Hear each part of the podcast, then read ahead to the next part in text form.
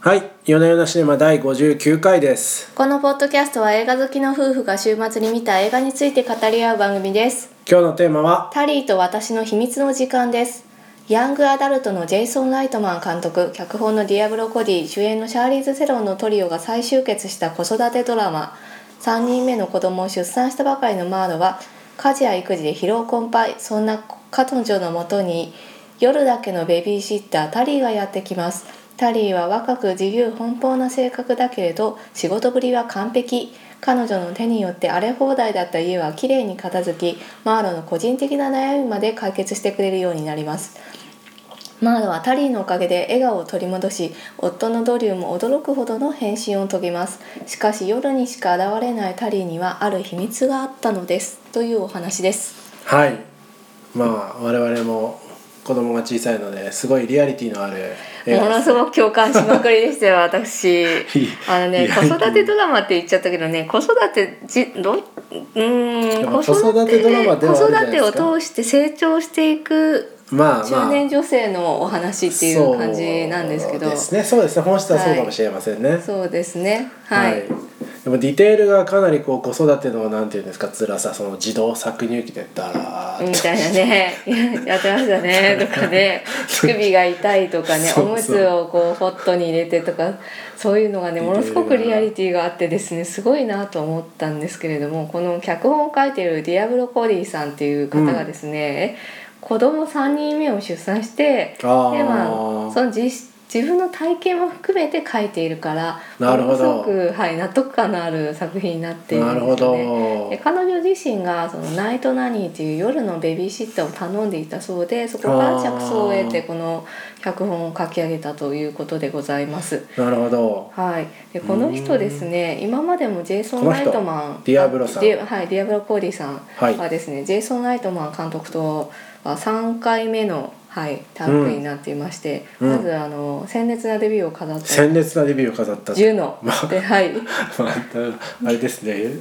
あのレビューっぽい枕言葉つきましたね、はい。鮮烈なデビューを飾った。あのこの人ねちょっと経歴変わってましてあのもともとブロガーであと,、へえー、とストリッパーをしていたという経歴の人なんですよ。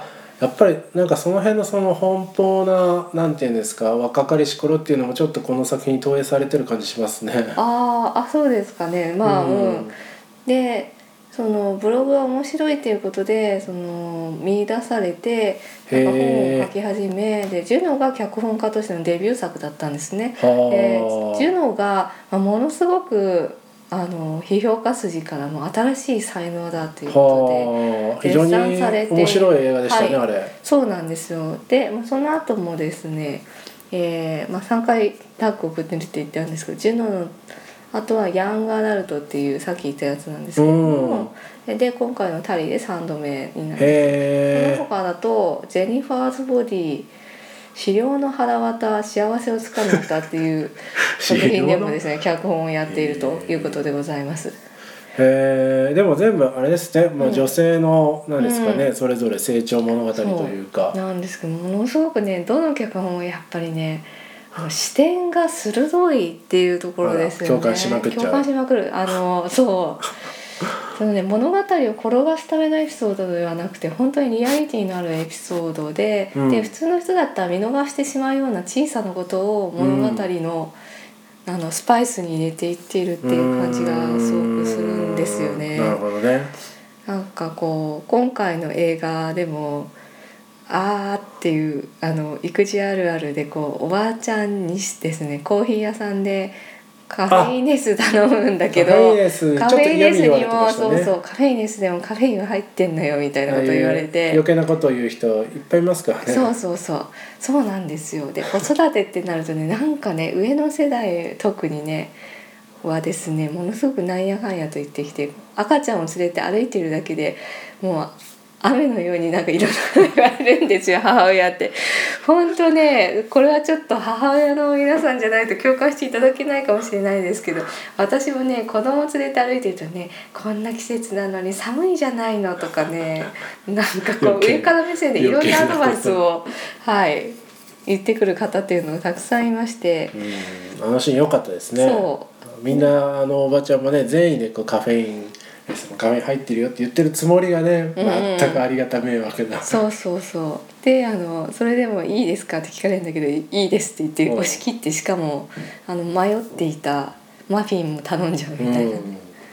ああいうのいいですね。っていうのねあれでこう一人でずっとマフィンのこうチョコをチョコチップだけを食べてるっていうところがすごくいいなって思ってやっぱりこういう視点っていうのはねなかなか持てないんですよ普通の人はね。そこだって人生においてどうでもいいっていうかなんかそこが重要だとかキャラクターを表すものだっていうふうになかなか気づけないので。こういうシーンを入れられるっていうのがやっぱりすごい才能だなって思うんですよ。うんな。るほど。だいぶね。入れ込んでますね今回。今回ねはいそうですね、うんうんシャーリーズ・セロンさんもこの役のために2 0キロほど太ったみたいな記事先を見ましたけれども、はあはあはあ。そうですね。すごい体型でしたよね、うん、見事に。うんうん。そうそう。この映画のためにね脚本もらってから3ヶ月ぐらいでずっと食べ続けてそうなん太ったっでしょうね。ていう、はい、お話なんですけど。うん。いや本当シャーリーズ・セロンってなんかすごい頑張り屋だよなっていつも思って あのこの映画の前に「アトミック・ブロンド」っていう、はあ。あのアクション映画に出てるんですけどそっちでは奥歯を2本折ってしまったみたいなへエピソーえドがあってですね、へえすごいですね。そうなんですよ。もうねあのアカデミー賞も取ってねあの普通の俳優さんだったら守りに入ってもいい感じなんですけど 常にあの挑戦をすするというかね。はい、役のためになんかこう本当に惜しみなく役作りをされる素晴らしい女優さんだなと思って。今回もすごかったですあのジョギングのシーンとか本当にすごいなと思ってあそうあのドスドスドス。ドスそうそう。なんだかねこう普段のシャーリーズ・セレモンを知っているがゆえにねあのドスドス感すごい。お肉のあのお腹のタプタプ感とかすごいなっていう感じでもう感動しました。感動しましたあかのお肉の感じっていうのがすごかったですね。感動しましたか？はい、うん。でその後のあのあれも良かったですね。あのあのただあのお乳が勝手に出ちゃうだけなのっていうああ湿ってるんですよねそうそうちょっとあの若い女の子に抜かれちゃって、うん。で彼女の体型と自分の体型をこう比較してちょっと切なくなって彼女を追い越そうとするんだけどそうですね。そしたら転んでしまってで心配した彼女になんか見られて父も出てみたいな、もうみっともなさが全開なんですよ。こういうのこういうの書けるっていうのね 本当にすごいなって私思っておりますね。そうそうですねはい、そうなんですね。ですねでもこれまでの作品でもですね、あのなんでしょう、結構みっともない主人公たちなんですよね。ヤングアダルね。トもシャーリー・セロンそうあそうですそうです。あはい。ーあれもなんていうかこうまあなんかドタバタと言いますかそうそうそうそう。痛々しいあの監督は「ジュノでは早く大人になりすぎた少女を描いていて、うん。ヤングアダルトあは大人になりすぎの遅すぎた女性を描いている。うん。今作では親になったことで強制的に成長しなければならない女性を描いているとほいうふうにおっしゃっていましてなんかうまい感じのうま三部いまと作めトリロジーそう。そうなんですよ感ね。だからまあなんかそれぞれがやっぱりつながっている感じはありますけどうんまあその全ての作品に共通しているのがその主人公っていうのはなんかこう映画的な主人公じゃないですね。本当にあの生きていてみっともないちょっと認めない感じ、みたいなね。はい。立派じゃない感じの。全然立派じゃないんですよもう。そのジュノではあの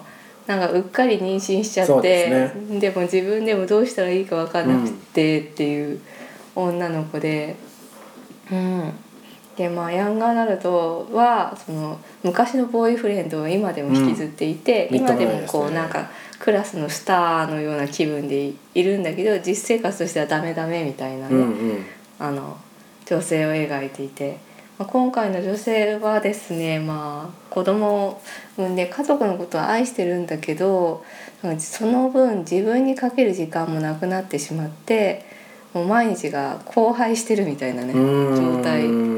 そうね。疲れてヘトヘトみたいな状態の女性なん頑。張ろうとしてなんかね辛くなってる感じですよね、うん。うん、でも彼女も昔はいろんなそうですね。あの刺激的な生活を送っていたんだけれども、えーとまあ、その過去のね、えールームメイトにたまたま遭遇するねはい、シーンってあるじゃないですか。うんでその時にその昔のルームメイトは今でもおしゃれでねスッとすスラッとしてスラッとしてるんですはい、で同じ部屋に住んでるっていう、そう。うん。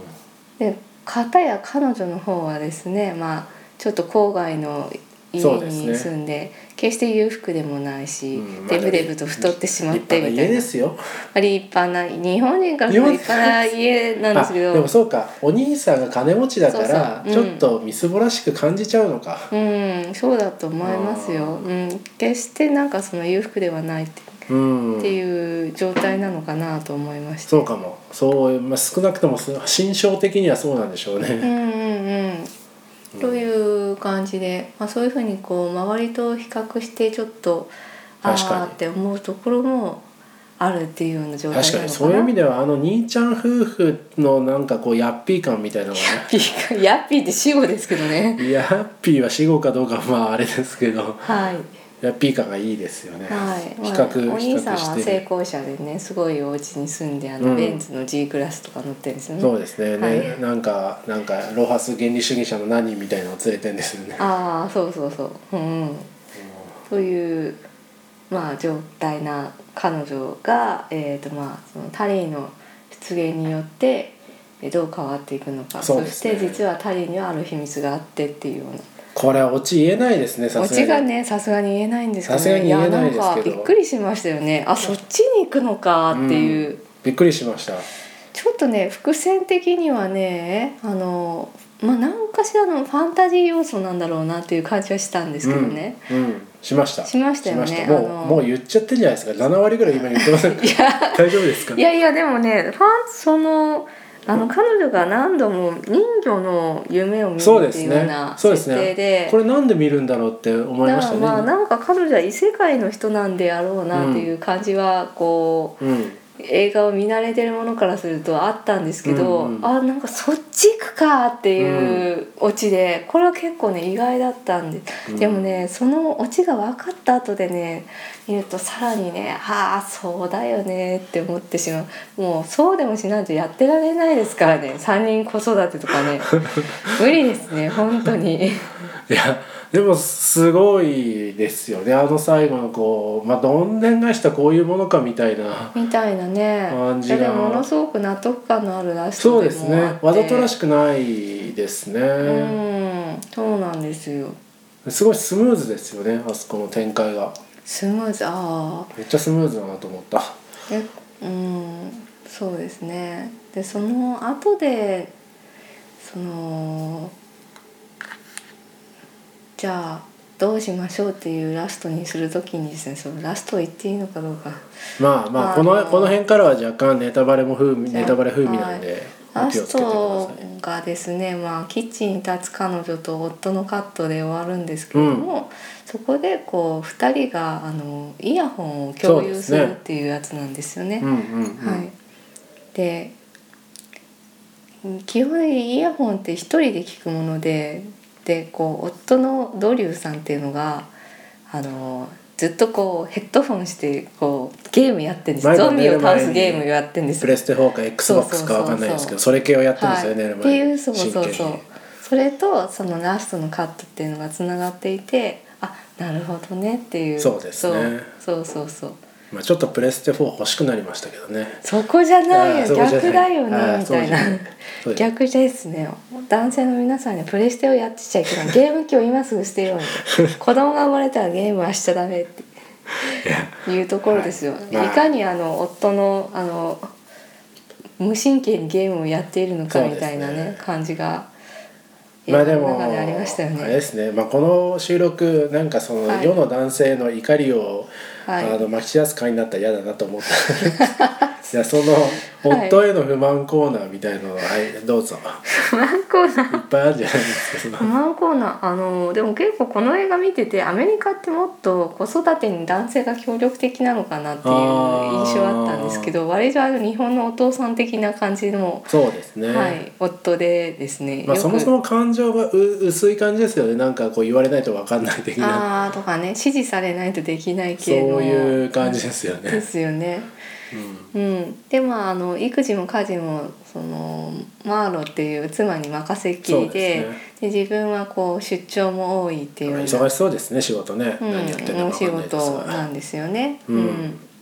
でまあ夜になると一人部屋で寝室でゲームをやってるっていうようなそうですね。夫でですね。これものすごい日本のお父さん感あるなと思って今日のお父さんたちは見てね。あの反省あそうそれであとお父さんがあの冷凍ピザあうんああいうのダメですねねあの冷凍ピザを見てそのシーンの説明しますかそうですね疲れ切った疲れ切ったマーロが子供たちにご飯を出すのに冷凍ピザと冷凍のブロッコリーを袋のままレンチンしてドサって出すっていうなんとも見事なそうですね。シーンがあるんですけどそこで帰ってきたお父さんが冷凍ピザがすごい素晴らしいなみたいな。ちょっと嫌味を言っちゃ嫌うんですよ味をね、はい、言うっていう、あれダメですね。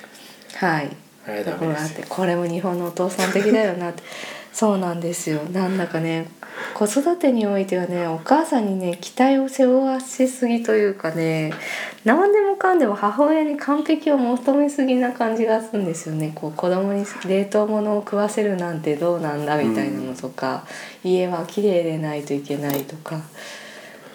はい、はい。その辺にします。っていうねあの日本でもやっぱりそうなんですけど日本は特にそういうのが強い感じもしてさっきのあの外的な圧力もそうですけど、はい。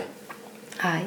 お母さんはこうしないとああしないとみたいなのが多くてですね。それでまあみんな産後うつとかになっちゃうわけですよね。うん。そうですね。やることのタスク量が異常でうん。睡眠時間も取れなくて、さらにあの心理的なプレッシャーが半端ないっていうところがありまして、まあそこをですね見事にあの物語として描いてくれていてやはりこの脚本は素晴らしいなっていうふうに思いましたね。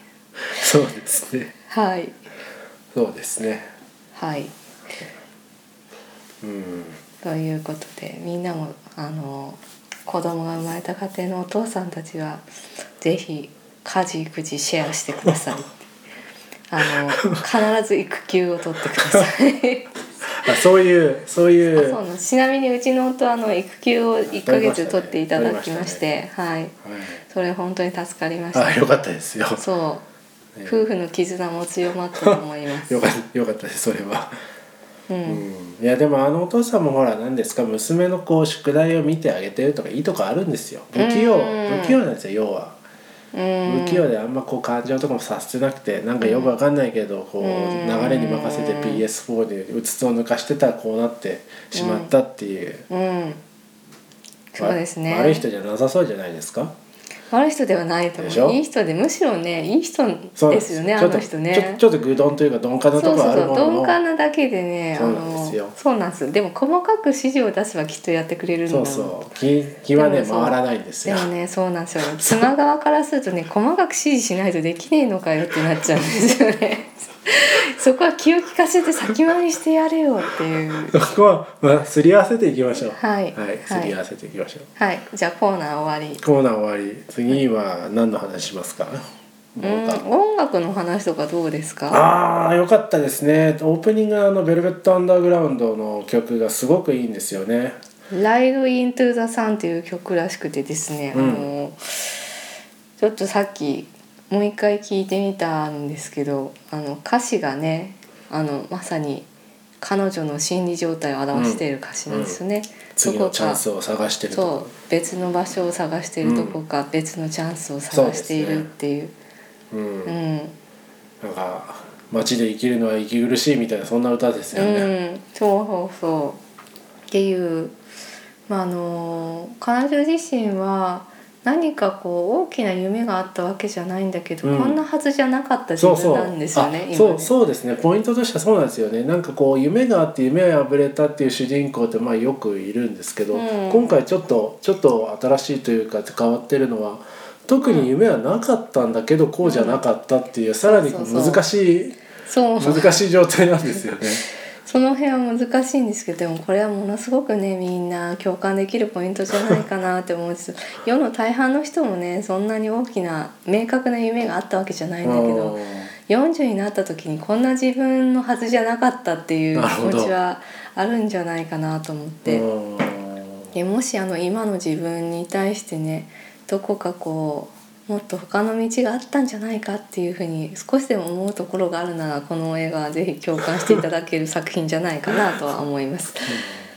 まあ、音楽、まあ、そういう意味ではあれですよね、あの途中でそのニューヨークに飲みに行くっていうシーンにシンディ・ローパーみたいなのはあるじゃないあですか、あはい。あそこもなんかいいですよね。ちょっとダサいのがわざとかかってるみたいなところが。ああ40の人ってシンディ・ローパーの世代じゃないあちょっと違いますね。ちょっと違うと思います。50もうちょいもうちょい上なんですけど、感じがするんですけどあれでもですね。なんか雰囲気わかりますよでもあのシンディ・ローパーってやっぱりこうなんでしょう。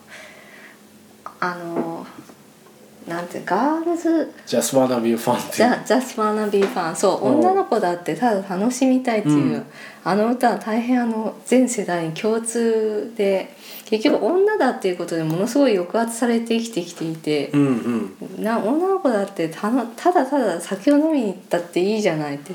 楽しんだっていいじゃないっていうメッセージを持っている。そうですね。でそれがその、まあちょっとまあ世代はあれどこう昔の曲でこう、昔の楽しかった頃。ああ楽しかった頃の若若く楽しかった頃の私はしゃいでいた頃の私っていうでその頃郷街。へ愁を誘う感じなんですかね。うん。昔住んでいた町に向かって、うん。昔飲みに行ったバーに行くってっていう、うんうんうん。うんそうですね。うん。そういう昔を振り返るっていうところがあーシンディ・ローパーの使いどころだったんですよね。全体的にでも音楽いいですよ。音楽いいですよ。そうなんですよ。この監督さんすごくあのジュノもヤングアダルトもすごくサウンドトラック良くてですね、うんうんうんうん。これこの監督さんとても耳がいいなっていつも いい曲ばっかりでしたよね今回はね。はい。はい。その他なんか言っておきたいこととかありますか？言っておきたいことかう。うんーんそうだなやっぱりでもねあのネットフリックスのドラマとかで子育てドラマっていうの結構増えてああでもちょっと多い感じしますね最近ね。思っててやっぱりあのそうかも。アメリカではそのやっぱり女性たちのムーブメントっていうのが強いっていうのもあるのかもしれないですけど、うんあでもなレッドダウンっていうのはオーストラリアだったんだよな。うーん。うんでもなんか目につく感じしますね。まあ我々がそういうところにアンテナが立ってる可そう多分。私がビートが立ってるっていうところが大きいんだと思うんですけど、まあ、これまでそのお母さんたちの不満とかってあんまりこううんドラマとか映画に出てこなかったところを、うん女性たちのリアルなあの意見とか吐き出しっていうのがどんどん始まっていて。うんえーでそれがあのちゃんとそう作品っていう形になってきてるのかなっていうのは感じておりますねう。ん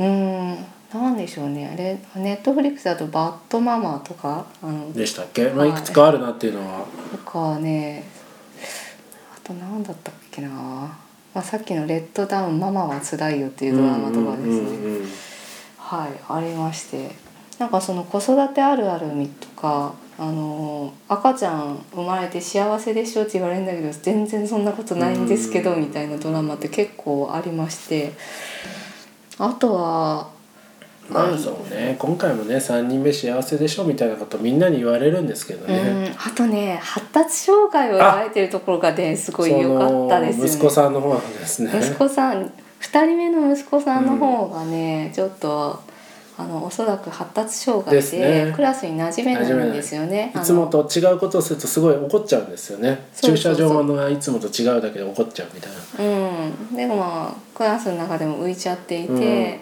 校長にちょっと何とかしてくださいみたいなことを言われる、ヘルプをつけてくださいみたいな、うん。こういうあのあるあるっていうのもね今までその、ね、映画やドラマの世界に出てきてなかったと思うんですよね。それをねあのどんどんはいこう物語に入ってくるようになったっていうのも、時代の変化を感じるなっていうのあの辺がこう彼女のなんていうか外からはちょっと見えにくい強いストレスになってるんですよね。そうそうなんですよ。あのこれがね分かりやすい身体障害とかだったらねみんなもうそれはね同情的だったりとかするんだけど、ね、発達障害っていうの見えづらい分、あのお母さんたちを追い詰めてんですよね育て方が悪いんじゃないかみたいなそうあそうそう親のしつけが悪いんじゃないのみたいな、うん、そういう、はい、そういう変なプレッシャーかかるんですよね。そうそうそう。それはねよく聞くあるあるですよねこうね、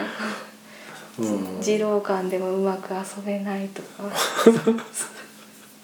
まあその辺のね。あのリアルなリアルな情景をうまく描いた作品だったんじゃないですかね。そうですねいやでもオチが言えないのがまあなんですけどちょっとあれですけどねオチのところは話せないですがぜひ皆さん見て最後の展開を楽しんでいただければと思いますね。うん、そうですねこちらは本当にあの子供を産んだ人な産んだ人というか子育てをしている方たちならもうものすごい共感を得られる子育てあるあるみたいなのも詰まっておりますし そしてこうなんでしょうね。こうなるはずじゃなかった自分。そうですね。そういうね、はい、成長物語でもあります過去の自分との決別っていう成長物語でもありますので、うん、まあ、そういったねあの不惑に至っていないという方もですね ぜひ見ていただくと面白いドラマになるんじゃないかなと思います。はいじゃあ今週はこんなところですかね。はいありがとうございました。ありがとうございました